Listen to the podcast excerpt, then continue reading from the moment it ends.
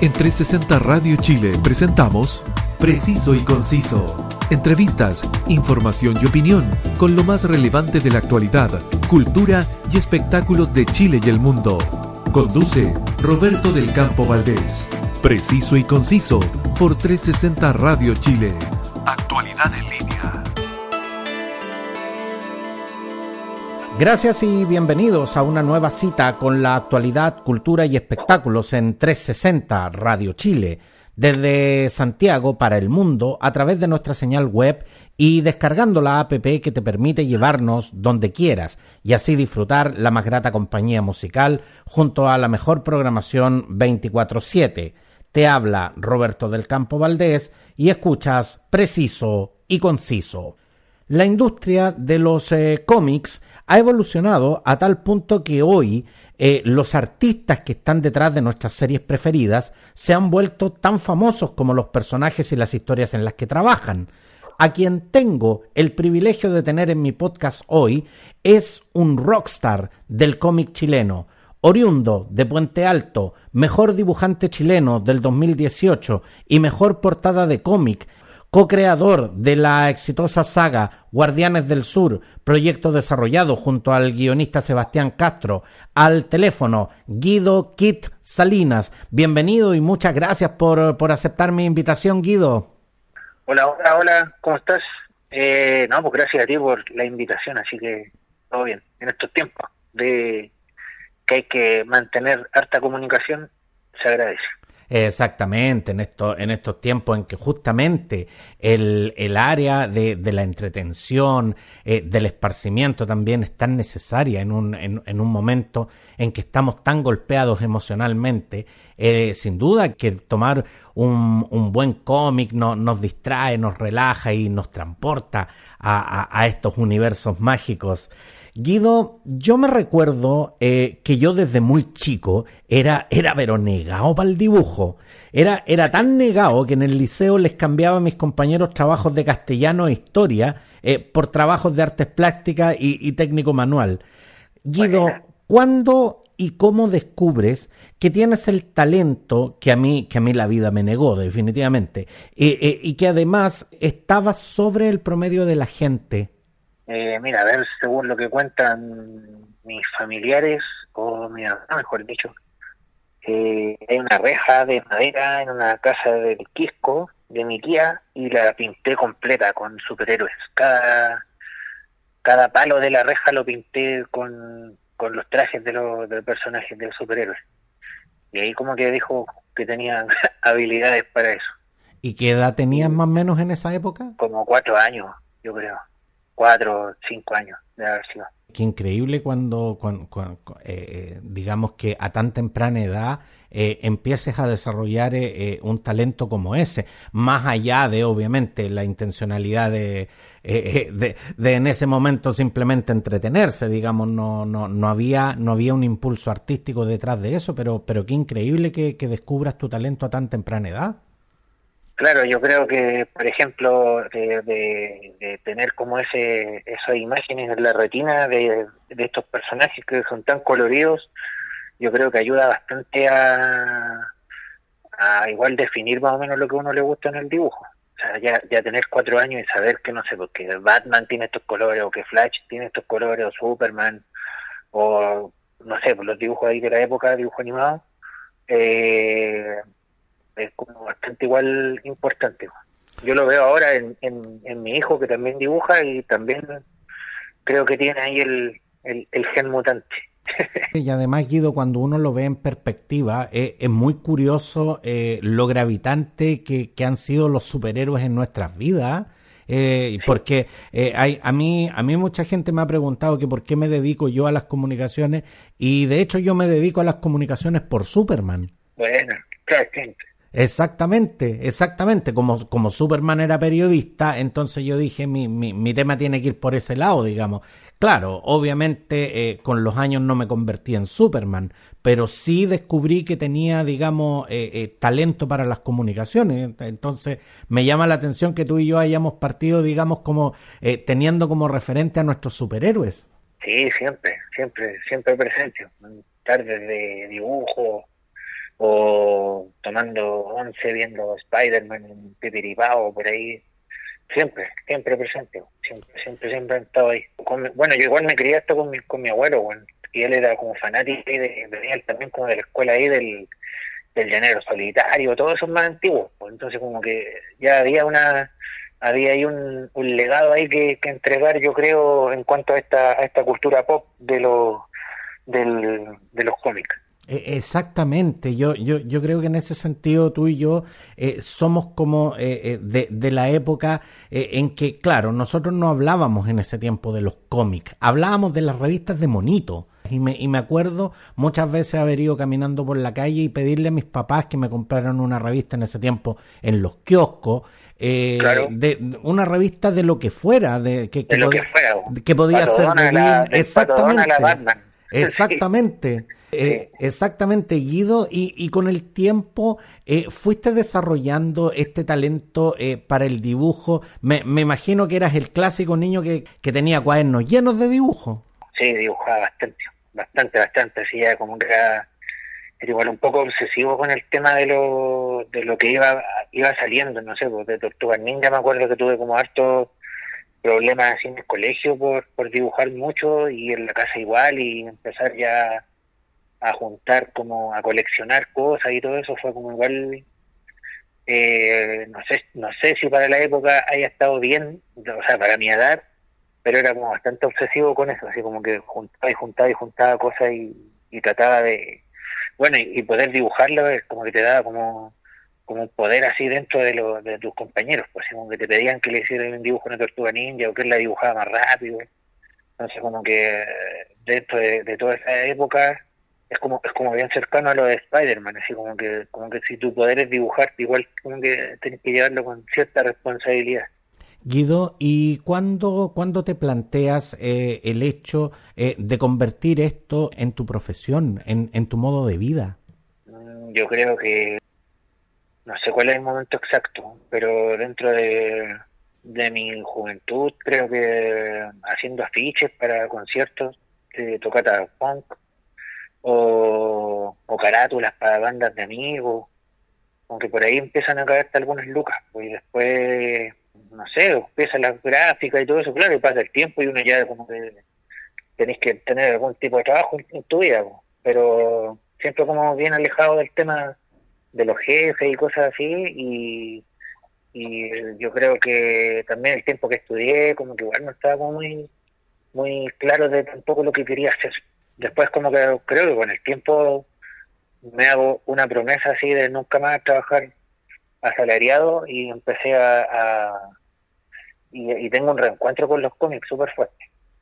Entonces ahí es, cuando conozco el SEA, ahí es cuando la gente como que empieza a valorar mi, a valorar bastante el trabajo que hago con el tema de los superhéroes y claro, pues te das cuenta que de repente va a una serie de cómics o una convención de cómics y llevaba, no sé, por algunos pósters de estos dibujos y pintaba gorros a mano en ese tiempo, a mano, así era un trabajo, no sé, de, más de 10 horas pintando un gorro y lo llevaba y la gente se, asombraba con eso, sabía que se estaba llevando una pieza única, entonces ahí uno como empieza a agarrar vuelo y empieza a entender que tu trabajo es, valioso. Y más aún, o sea, yo creo que saltáis la valla de, de aparte de, de como el lado tan artístico en que es tu trabajo, porque hay que comer con eso y hay que pagar cuentas y arriendo y un montón de cosas más. Entonces, por ahí yo creo que le, tomo el, tomo las riendas de esto así súper firme.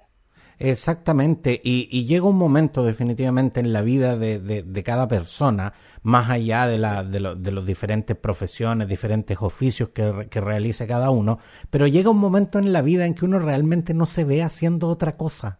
Uno, uno dice, esto es mi vida. Claro, claro. Yo creo que es que sí, pues siempre está como el aliento así de los compañeros de curso, cuando dicen, no, este loco va a ser famoso cuando grande, uno como que no, le da lo mismo eso, pues uno no lo ve, pero en algún momento, ahora yo creo que mis compañeros de curso o amigos de la infancia eh, deben de haber dicho, ah, yo le dije a este loco que iba a ser famoso. Claro, yo, yo sabía, yo, sabía que este tipo con los dibujos iba a llegar lejos, claro. Claro, pero en ese momento uno lo único que quiere es dibujar, es dibujar y buena onda, pues, pero uno no dimensiona quizás hasta dónde podía llegar con esto. Guido, yo conozco a mucha gente que dibuja y, lo hace muy bien, pero conozco poca gente que es capaz de transmitir emociones y sentimientos eh, a través de sus dibujos. ¿Cómo logras eh, dar emocionalidad a cada uno de los personajes que dibujas? Eh, yo creo que hay una conexión bastante fuerte. Hay amigos peñis que han llegado a, los eventos de cómics o que conozco yo de hace hartos años, dicen que hay un es un llamado que hay de estos de estos que es algo que, está latente, que por algún lado eh, iba a existir, y en este caso fue el de Guardianes del Sur. Eh, también con los otros cómics que subo, yo creo que hay que ser parte de esto para poder eh, transmitirlo de forma honesta. Eh, no es llegar y tampoco hacer un dibujo de algo alusivo eh, si uno no pertenece y no simpatiza con el mensaje en este caso. Lo que pasa, Guido, es que a mí en lo personal, lo que me sucede cuando, cuando veo cómics dibujados por ti, es que entiéndase, digamos, de que, de que los cómics están en, en, plasmados en una revista, en un libro, donde literalmente nosotros los vemos eh, solamente los vemos en una posición, todo. Pero yo la verdad es que cuando he visto cómics eh, eh, dibujados por ti, yo realmente he tenido la sensación de que esos personajes en algún minuto podrían salir de la, de la, de la, de las páginas de la revista y hablarme. Y, y eso, y eso me pasa con muy pocos dibujos, fíjate. Ay, qué bueno, qué bueno, qué bonita apreciación Imagínate lo que me pasa a mí cuando lo estoy dibujando. Pues. me pasa lo mismo, me pasa lo mismo. Lo llevo a escuchar a los personajes cuando voy leyendo el, guion del SEBA y, y, voy dibujando. También hay una conexión ahí, espero cuando aparece la viñeta de Galvarino, que es mi favorito, o como que cada vez va avanzando más o va teniendo como distintos trajes y cosas así eh, es bueno es bueno ese ese momento como de como se diría en buen chileno de como que de, irse ahí en la, en la volada dibujando. A mí me pasa me pasa desde muy niño eso con los personajes. Soy como te decía soy como muy muy conectado con eso. O sea con el SEBA creo que, la dupla que hacemos es de que es gente que puede estar hablando todo el día de lo mismo y, y, no aburrirse y, y, ahí empezar la idea y la empezamos a notar y después, claro, la convertimos en cómicos en este caso. Pero es algo que está súper presente, esa conexión con los personajes creo que es súper emocional también, es bastante emocional. Y la gente que la gente reconoce eso. En el caso tuyo, que, que, me estás comentando que te dan esa sensación, sí, pues es cierto, han hecho así con, con, acto, con acto cariño, con acto sentimiento de eso no me cabe ninguna duda, de que hay mucho, de, que hay mucho de esfuerzo, de que hay mucho de pasión y de que hay mucha emocionalidad justamente en esos dibujos que, que, tú realizas. Pero en general cuando, cuando se dibuja un paisaje o cuando se dibuja eh, un personaje, hay técnicas distintas eh, para, para lograr justamente ese efecto en, en el lector que, que, haga realmente de que, de que pareciera que, como te digo, los, los personajes van a saltar de las hojas hacia afuera y, y, uno parece que hasta los pudiera escuchar. Claro, claro. Bueno, igual una influencia súper grande, yo creo que con los cómics que, que, uno lee, o sea, estos, los cómics heroicos transmiten eso siempre. Eh, pero acá darle los tintes que tiene Guardianes del Sur creo que es, es algo que no se había visto que, que están ahí cabalgando con uno de los personajes mientras uno está leyendo el cómic, están caminando con uno, están avanzando. Entonces, esa fuerza igual que tiene que tienen los dibujos y toda esa, digamos, esa coyuntura que hay de, de, escena y todo, creo que también es parte de un proceso de evolución narrativa en este caso, que es bastante importante. Eh, el, el primer cómic que hago de forma profesional es Galvarino, entonces también fue un cómic en cuanto tuve la libertad, porque claramente somos los dueños nosotros de, todo esto, de, que no había un editor ni nada, entonces el, el, nunca me corrigió ninguna página, me dejó que, fluyera solamente. Entonces, de ahí uno como que va entendiendo que algunas quizás habían errores y cosas así, porque es tu primer cómic, es algo obvio y después, claro, la evolución narrativa que va apareciendo y lo que uno va entendiendo también para poder dibujar estas páginas es parte igual del, proceso. Creo que eso igual que me gusta mucho que quede plasmado en estos cómics, de que son los prácticamente los primeros cómics que hago de forma profesional. Entonces, desde que uno lee Galvarino hasta lo que estoy terminando ahora de dibujar de Lautaro, hay un proceso así gigante de dibujo que la gente lo, lo aprecia mucho, así como que fueron avanzando conmigo eh, en el proceso evolutivo de, narración del cómic. Eh, exactamente, Guido, porque una cosa es dibujar, que, mucha gente lo puede hacer, pero muy distinto es crear. Eh, por eso, por eso realmente, ¿cómo, cómo es el proceso intelectual desde que te llega una idea eh, de un personaje hasta que esta idea eh, se convierte en un cómic eh, realmente. Bueno, yo igual soy como bien, bien arriesgado y creo que la clave de esto es como pensar en estos personajes tal como si fueran los que me gustan a mí o como los que ya están como bien establecidos en el en el en el en la, en editoriales o a través de los tiempos de la historia del cómic. Nosotros pues, hablamos de la Mujer Maravilla, uno la puede reconocer en cualquier parte, desde el primer dibujo de la Mujer Maravilla hasta el último dibujo de la Mujer Maravilla, del último cómic que salió quizás la semana pasada de la Mujer Maravilla. Uno sabe que es así, el personaje es potente y todo. Yo como tengo esos personajes en la retina y creo, y yo me gusta y, yo, y, creo, creo en, el cómic de superhéroes, creo en ese mensaje, eh, al momento de crear estos personajes, quiero que se vean así también y de forma natural como que van tomando estas características, estos colores y esta, y esta digamos como esta presencia que, imponen los guardianes del sur en este caso y hacen que la gente también se enamoren se enamoren de ellos, pues les gusta mucho, pues, la imagen de Janequeo cuando yo presenté un, boceto eh, para el Día Internacional de la Mujer, eh, fue así algo igual impactante. Ni siquiera estaba muy bien terminado el dibujo y fue algo así como que mucha gente me ha dicho así como que un dibujo de, esos uno en un millón. Y era algo que ya no ni siquiera lo probamos como haciendo estas portadas como homenajes como fusionando una portada antigua con esta otra. Nada ese dibujo se presentó lo presenté en redes sociales solo y corrió por cuenta propia, o sea, estuvo más, más, con más energía y todo. Entonces, por ahí va, van, van creciendo, digamos, estos mismos personajes y van avanzando en cuanto a lo que es como cultura popular chilena, que a mí me encanta eso. Me gusta mucho que el dibujo esté, no esté solamente en el cómic, está, está en carteles de protesta, está en murales, está en tatuajes, está en poleras.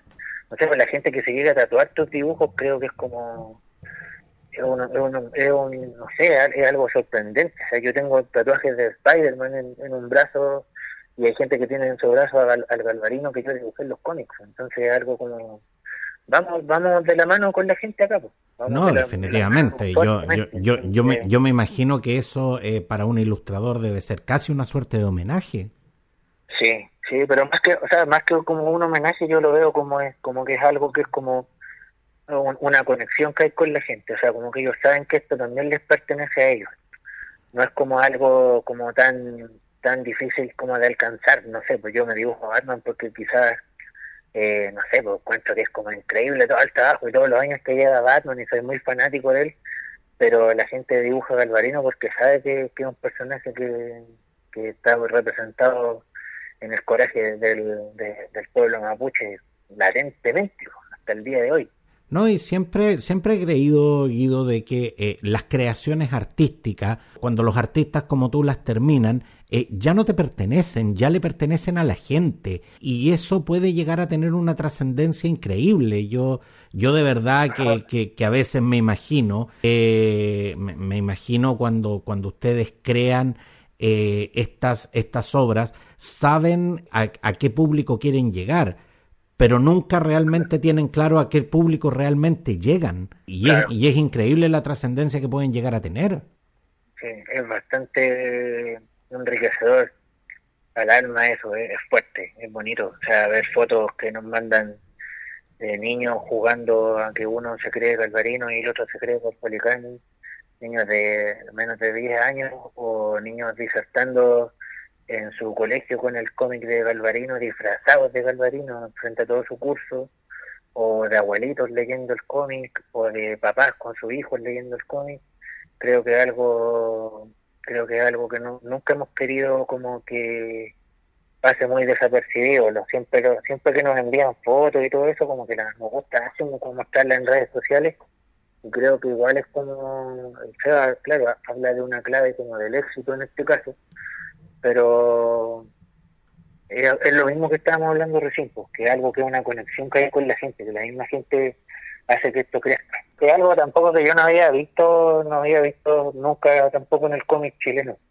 Entonces creo que es como una gran victoria también para todos los colegas que hacen cómic y para y para los que quieran empezar a hacer eh, historietas en Chile que decirles como que como que las cosas están ahí, hay historias buenas, hay personajes buenos, que por qué no adaptarlos, por qué no, y hay gente, y hay gente increíblemente talentosa en este, en este rubro, Guido. Hay, un montón de dibujantes, y de guionistas, y de dibujantes, y de coloristas, y nuevas, las nuevas generaciones que están dibujando, igual tienen otro concepto un poco más libre de lo que es el dibujo, y también se acercan mucho, a mí por lo menos en redes sociales tengo esto como contacto con, gente que dibuja y cabros que están recién empezando y yo igual soy como, como soy como el que da el, empujón fuerte cuando estoy dibujando, o sea como que oye a lo mejor no me atrevo a mostrar esto porque a la gente no le va a gustar. Yo les digo, oye, muéstralo porque quiero, muéstralo, compártelo, porque a alguien le va a gustar tu trabajo y si no le gusta, le va a gustar a otra persona. No, creo que no hay por qué tener miedo en eso. No, y la, y la verdad es que en honor a la verdad, Guido, o sea, si, si uno pensara que en definitiva haces las cosas porque le tienen que gustar a alguien o porque le tiene que gustar a todo el mundo, la verdad es que ninguno de nosotros estaría haciendo lo que está haciendo en este instante. Ni tú estarías haciendo dibujos, ni yo estaría haciendo entrevistas. Pero, pero tú señalaste algo que me parece tremendamente importante, Guido, y que, y que de verdad no quiero dejar pasar. Eh, tú dijiste eh, que, que, cuando te llega este feedback, esta retroalimentación con, con las personas que son los que consumen tu trabajo, que es tu público, que es la gente que los sigue a ustedes, eh, tú mostrabas eso, tú, a ti te gustaba compartirlo, y a mí eso la verdad es que me parece excelente. ¿Por qué no hacerlo? Porque en Chile siempre estamos acostumbrados a homenajear y a destacar todo lo que viene de, fuera. Pero, pero, pucha que, pero pucha que somos mezquinos con, con lo que hacemos nosotros acá somos capaces de llenar un estadio para ver un artista extranjero, pero, pero muchas veces, pucha, qué difícil es eh, destacar el talento que existe acá en Chile.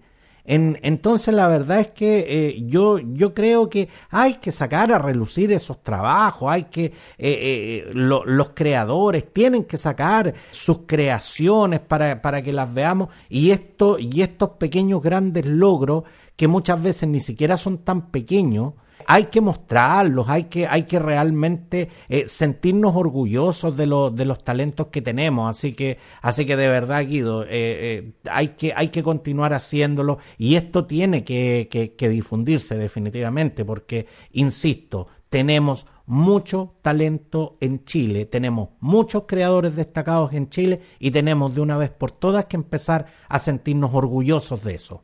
Sí, totalmente, totalmente, totalmente. Creo que es una batalla cultural que se gana eh, con el tiempo y la gente está ahí y la gente quiere ver cosas. Creo que no aprovechar estos tiempos en que las redes sociales, por un lado, eh, igual han creado bastante daño en hartas cosas y creo que tiene que relucir más y puede brillar mucho más y opacar todas estas cosas como negativas que traen las redes sociales eh, los, estos trabajos que tenga la gente, estas cosas que quieren mostrar, no sé, desde un bordado a un mural pintado en la calle o de una revista de cómics o no sé, una caricatura o cosas así, creo que eh, son más, son más los que tienen que integrar que los que tienen que restar en este caso. Exactamente. Somos más, somos más, la gente que suma y que comunica que la que está tirando mierda o la que está inventando noticias falsas o la que está tirando odio o estos bots que hay por todos lados.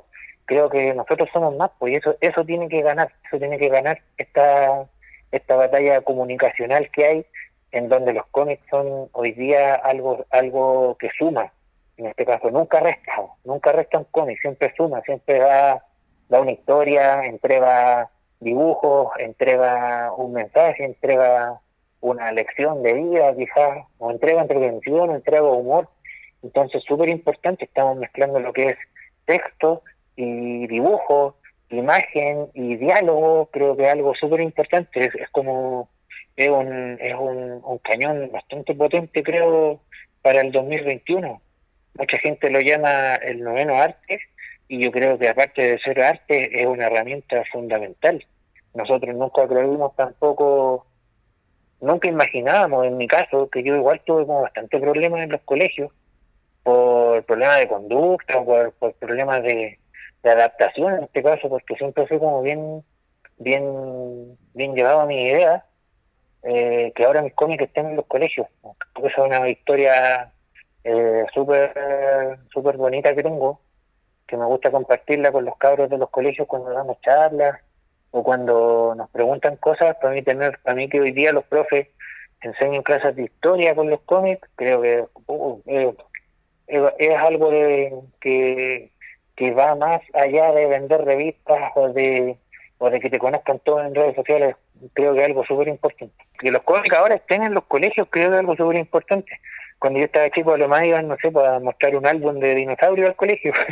Claro. Entonces ahora que lo hagan, que lo hagan con historietas, creo que es un avance también y es un, un apego bastante fuerte a lo que es la cultura y dentro de, con los pueblos originarios y también con, con el mundo de, la historieta en Chile. No, y el cómic justamente eh, puede ser una, una muy buena herramienta educativa y además el cómic es, es una manifestación cultural es una manifestación artística, por lo tanto, siempre tiene ese sello de, de, su creador, donde el creador plasma sus experiencias, plasma sus sentimientos y también comunica. Eh, también, también los cómics en, en algunas ocasiones han generado importantes cambios sociales. Pero, pero justamente, Guido, yo señalé que tú eres un rockstar, un referente y para mucha gente un ídolo del, del cómic chileno. ¿Cómo, ¿Cómo defines el universo del cómic chileno y qué tan golpeado está hoy con, con la pandemia? Eh, mira, es fuerte igual, es fuerte igual. Nosotros, yo por lo menos como que tengo esa política de, demostrar harto la pega y hacer que la gente enganche y todo eso, porque una, claro, es mi trabajo y otra que, que eh, al ser mi trabajo tengo que, generar lucas igual con lo que hago, así que siempre hay como harta, harta, hay harto, digamos, publicidad en mi trabajo y todo en redes sociales, la ocupo porque es mi canal de, de, de publicidad, pero hay hartos colegas también que, que igual son como de un, de un perfil más bajo, en este caso no son tan pintamonos, y yo creo que tienen, no sé, pues se quedaron con hartas con ganas de mostrar sus trabajos en convenciones de cómics, con estas ferias que antes asistíamos bastante, o dando charlas, o ir a tiendas de cómics a lanzar sus trabajos. Creo que con la pandemia igual, bueno, todo eso se eliminó, pues, o sea, cuando el evento grande que hay acá, que es Comic Con, eh, que es gigante, ahí van todos los comiqueros a mostrar sus trabajos, les va bien, quedan con lucas para poder imprimir una segunda edición de sus cómics, o recuperar lo que estar en la imprenta, o, mover para, para pagarle a los dibujantes, los que contratan dibujantes, o a los guionistas, se genera ahí un, mercado y un circuito económico que es bastante importante. Pero llevamos dos años en que ese evento desapareció y los eventos, digamos, eh, un poco más pequeños, de la misma importancia, también desaparecieron y, igual ha habido que reinventarse con eso. No solo, no solo de forma online, también eh, buscar como lugares donde mostrar los trabajos, quizás en programas online o en nuestro streaming, que hay todas esas como plataformas que hay nuevas ahora. Exactamente, adaptarse a un nuevo escenario, en definitiva. Claro, a nosotros igual nos ha pasado lo mismo, porque, claro, tenemos que estrenar el cómic de Lautaro, ya está, pero yo ya lo estoy terminando, eh, estoy trabajando hacia la par con el colorista. Claro, a mí no tampoco me gustaría que solo fuera un estreno online la revista. porque es el cómic más importante que cierra esta primera parte de Guardianes del Sur, que trae más páginas, que la historia, pero es increíble. Claro, y definitivamente merece merece un lanzamiento como corresponde, sí, en definitiva. Sí, pues igual creo, igual quiero reencontrarme con toda la gente que siempre que siempre va a los eventos, porque siempre quieren que uno le firme el cómic, que nos saquemos una foto. Todo eso creo que es súper importante y la gente igual lo quiere hacer, lo está esperando. Entonces, llegar y que sea un, un, lanzamiento online creo que sería súper fácil. Guido, hay muchos jóvenes que nos están escuchando eh, que como tú son potenciales ilustradores o, dibujantes de cómics y también hay muchos padres que no se atreven a incentivar eh, eh, el talento de sus hijos al arte del cómic por considerarlo un, un, oficio muy, muy inestable económicamente para ellos ¿Cuál es la lectura que, haces tú, que llevas tanto tiempo en el negocio, y cuál es el mensaje que le, que le das a esos padres y a esos hijos?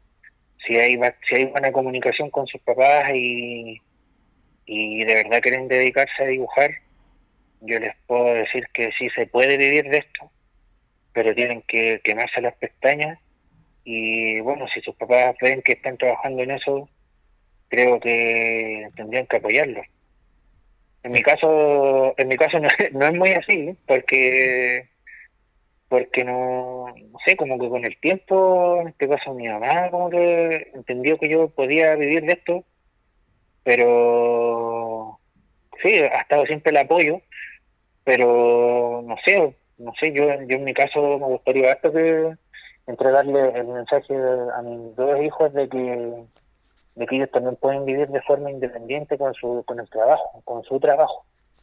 Creo que son herramientas bastante importantes eh, enseñarle a los hijos que pueden trabajar de forma independiente y, de, de, forma totalmente profesional. Creo que también hay un, creo que también hay un, hay una, hay una, hay una batalla ahí súper importante de que siempre te han dicho de que como que la única forma que uno puede vivir es bajo un trabajo asalariado o, que en estas cosas como más artísticas te va mal, o ser un muerto de hambre, o vaya a ser, no sé, pues, un, un buen curado, drogadicto, no sé. Eh, creo que también está como por ahí la batalla, con mostrarle a la gente de que la cosa no es así. No, y es muy importante lo que, lo que tú nos estás señalando, Guido, porque en definitiva eh, tú nos dices de que sí, que se, que se puede vivir de, de lo que nos apasiona eh, más allá de que sean dibujos o, u otras cosas, podemos vivir de lo que realmente nos apasiona. Pues, pero, pero hay, esta disciplina. Exactamente, pero hay todo un trabajo y un, esfuerzo, y un esfuerzo muy grande eh, para lograr eh, lo, lo, que tú has logrado también. No, pues, esto no se construye de la noche a la mañana. O no, para nada. Hay que recorrer bastantes caminos y subir a estas montañas. Uno de repente, la gente cree que uno está como en la cima de la montaña, esto y todo no, pues la cosa no es así, pues. Yo creo que el camino que uno recorre acá es lo que uno lo nutre para después también valorar el trabajo que uno hace. eso es bastante importante. Eh, también creerse, creerse bastante el cuento en esto. O sea, eh, si tu trabajo, la gente dice, pues igual que igual que comprar un cómic eh, de editoriales gringa y todo eso, sí, pues siempre quisimos que fuera así. Siempre quisimos que este cómic tuviera el mismo peso que un, que, y se diera igual con cómics de Superman o de Batman. Siempre, siempre esa fue la idea. Nunca lo ocultamos, nunca dijimos, no, que estos cómics no van a ser de superhéroes, quizás no, no hagáis que el personaje se vea como tan tan dinámico, cosas así, no, todo eso chao. Nosotros siempre quisimos que se viera así. Entonces también podemos, yo le he mostrado mi trabajo a gente que trabaja para editoriales eh, grandes de afuera y les gusta, y les gusta. Entonces siempre me dicen, oye, pero no hay pensado en postular a Marvel o a DC Comics o a, empresas independientes de cómics gringos o internacionales. Y yo le digo, no, porque acá estamos, mi momento ahora es con Guardianes del Sur y, tuvimos la, la suerte, o no, sé si la suerte, no creo mucho en la suerte, pero tuvimos como las ganas y la, la actitud para crear nuestro propio Marvel a muy baja escala de lo que es este, este, este gigante de, del mundo del cómic y la entretención, pero está en Chile y es Guardianes del Sur.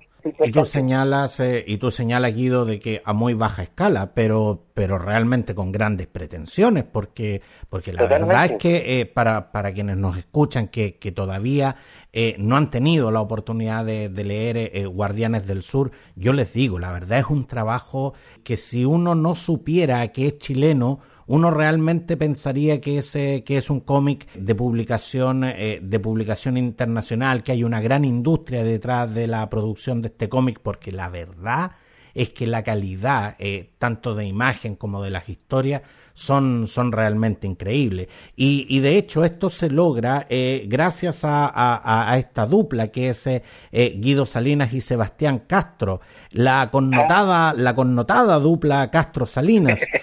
Eh, Guido, así como los músicos que, que forman una banda eh, tienen el denominado fiato, ¿cómo se construye eh, la relación profesional entre guionista e ilustrador? Son momentos claves, yo creo, de, en la vida, así como que hay como un flash, hay un flash así fuerte y es como como enamorarse igual de, del trabajo de la otra persona, o sea, hacer ese, ese cruce y esa conexión es un momento clave eh, y que hay que saber cuándo es y, en ese momento uno ahí tiene que, apretar acelerador no en este caso con el SEA que está hoy día está, hasta de cumpleaños. De hecho le hice, le hice una viñeta le hice como una mini página muy bofeteada de la primera vez que nos conocimos hasta un momento exacto eh, que bueno, fue cuando yo le pregunté que, en, una convención de cómics que me había gustado un cómic que había visto que era de superhéroe y de un personaje que se ve como un superhéroe, que se ve como Flash, pero azul, que se llama Acceso. Y le dije, oye, es uno de los cómics que me, que me gustan como de los nuevos que hay acá en Chile. Y me dijo, yo lo escribo, pues", me dijo, yo, yo inventé este personaje. Y de ahí para adelante nos hicimos amigos. Fue como un momento exacto una encima que nos unió un superhéroe. Es algo súper heroico en este caso, y es súper como alucinante y después hay un momento clave que fue como fue la primera vez que fuimos a dar una charla a un colegio que quedaba fuera de Santiago, que había que tomar estos buses como estilo como Peñaflor, estas micros chicas, y yo voy con mi maleta llena de dibujos y cosas porque se podían vender cosas dentro de este, de este evento y nos vemos que nos bajamos, nos pasamos un poco del lugar donde teníamos que ir, nos bajamos de la micro y caminamos como unos 10 minutos por la carretera y pasaban los autos y pasaban los autos y no había nada. En ese momento yo creo que fue cuando nos dimos cuenta de que en el camino que estábamos y que iba a ser así, porque iba a costar un montón llegar hasta donde estamos, y pero que íbamos por buen camino y que íbamos a llegar a un colegio a hablar de nuestros cómics. Entonces todos esos momentos son como los que van nutriendo esta esta esta amistad y conocer a nos, nos conocemos, somos, somos las somos sombras de cada uno. Entonces, eh, pasa a ser más de, una amistad laboral, también de, la vida. Y creo que hay uno como que termina de, conocer y entender cuáles son las personas que están contigo en esta aventura. Más en un, más en un mundillo que es súper chico, que es el de los cómics, y que se pueden lograr cosas, digamos, maravillosas en este caso. No, y sin duda que hemos, eh, hemos disfrutado durante, durante todo este tiempo de este, de este trabajo de la, de la famosa eh, dupla Castro Salinas, eh, integrada justamente por Guido Salinas y, por Sebastián Castro, que a la distancia también te, deseamos un, feliz cumpleaños, Sebastián, y sin duda que, que seguirán trabajando y seguirán entregándonos todo, todo su arte, toda, toda esa emocionalidad de la que hablábamos y sobre todo eh, nos están entregando en estos momentos una importante herramienta educativa que nos permite conocer, nos permite eh, empezar de una vez por todas a admirar lo nuestro, a admirar nuestra historia y sobre todo a admirar a nuestros artistas y a nuestros creadores. Quiero darte las gracias, eh, Guido Kit Salinas, no solo por estar aquí, sino por todos los años que nos has transportado a universos mágicos eh, con tus dibujos. Es de verdad eh, un privilegio para mí poder conversar contigo y llevar a todos mis auditores esta, esta interesante conversación. Por favor, no, no, no te pierdas y ven a contarnos todo lo que esté pasando en el, en, el universo cómic chileno, que está cada día más bueno y entretenido. Así que muchas gracias por estar hoy en Preciso y Conciso, Guido Salinas. Oye, y preciso y conciso, este domingo vamos a estar, en, o sea, voy a estar en Feria Friki, acá en, a la salida del metro Baquedano. Ajá. Voy a llevar las cosas de mi tienda de aguante.cl, eh, los cómics de Guardianes del Sur, y vamos a tener una sorpresita ahí que voy a estar anunciando de Guardianes del Sur, un, nuevo ahí producto previo al estreno del Autaro que ya se viene. Se viene este otro mes. tenemos tenemos la primicia. no hay nada que ocultar. Tenemos la primicia, tenemos la primicia. Ya saben, este domingo 8 de agosto, ahí va a estar el Guido Salina eh, con, con, los Guardianes del Sur. Con, con, ah, entonces yo, yo también voy a ir ahí para que me, me firmen mi, mi copia de, de, Guardianes del Sur. Y, y además aprovechen, bueno, el, el, Día del Niño, ahí también un, un, buen regalo también puede ser un cómic. Y qué mejor que, que este cómic eh, Guardianes del Sur, de la, de la dupla Castro Salinas. Así que ya saben, este la cuento, vamos a llevar, voy a llevar de estreno un set de cartas coleccionables de Guardianes del Sur. Esa es. Ah, tenemos, pero tenemos la primicia completa. Así que ya saben quienes nos están escuchando. El domingo ahí, el, el, Guido va a estar ahí firmando eh, y, y, promocionando ahí todos sus productos. Muchas gracias, Guido, por, por acompañarnos. Ya, pues, un abrazo. Esta y todas las ediciones de Preciso y Conciso están disponibles en las más importantes plataformas podcast. Escoge tu preferida y suscríbete. Sígueme en redes sociales. Un gran abrazo, gracias por su compañía y hasta pronto. En 360 Radio Chile, esto fue Preciso y Conciso. Entrevistas, información y opinión con lo más relevante de la actualidad, cultura y espectáculos de Chile y el mundo, junto a Roberto del Campo Valdés.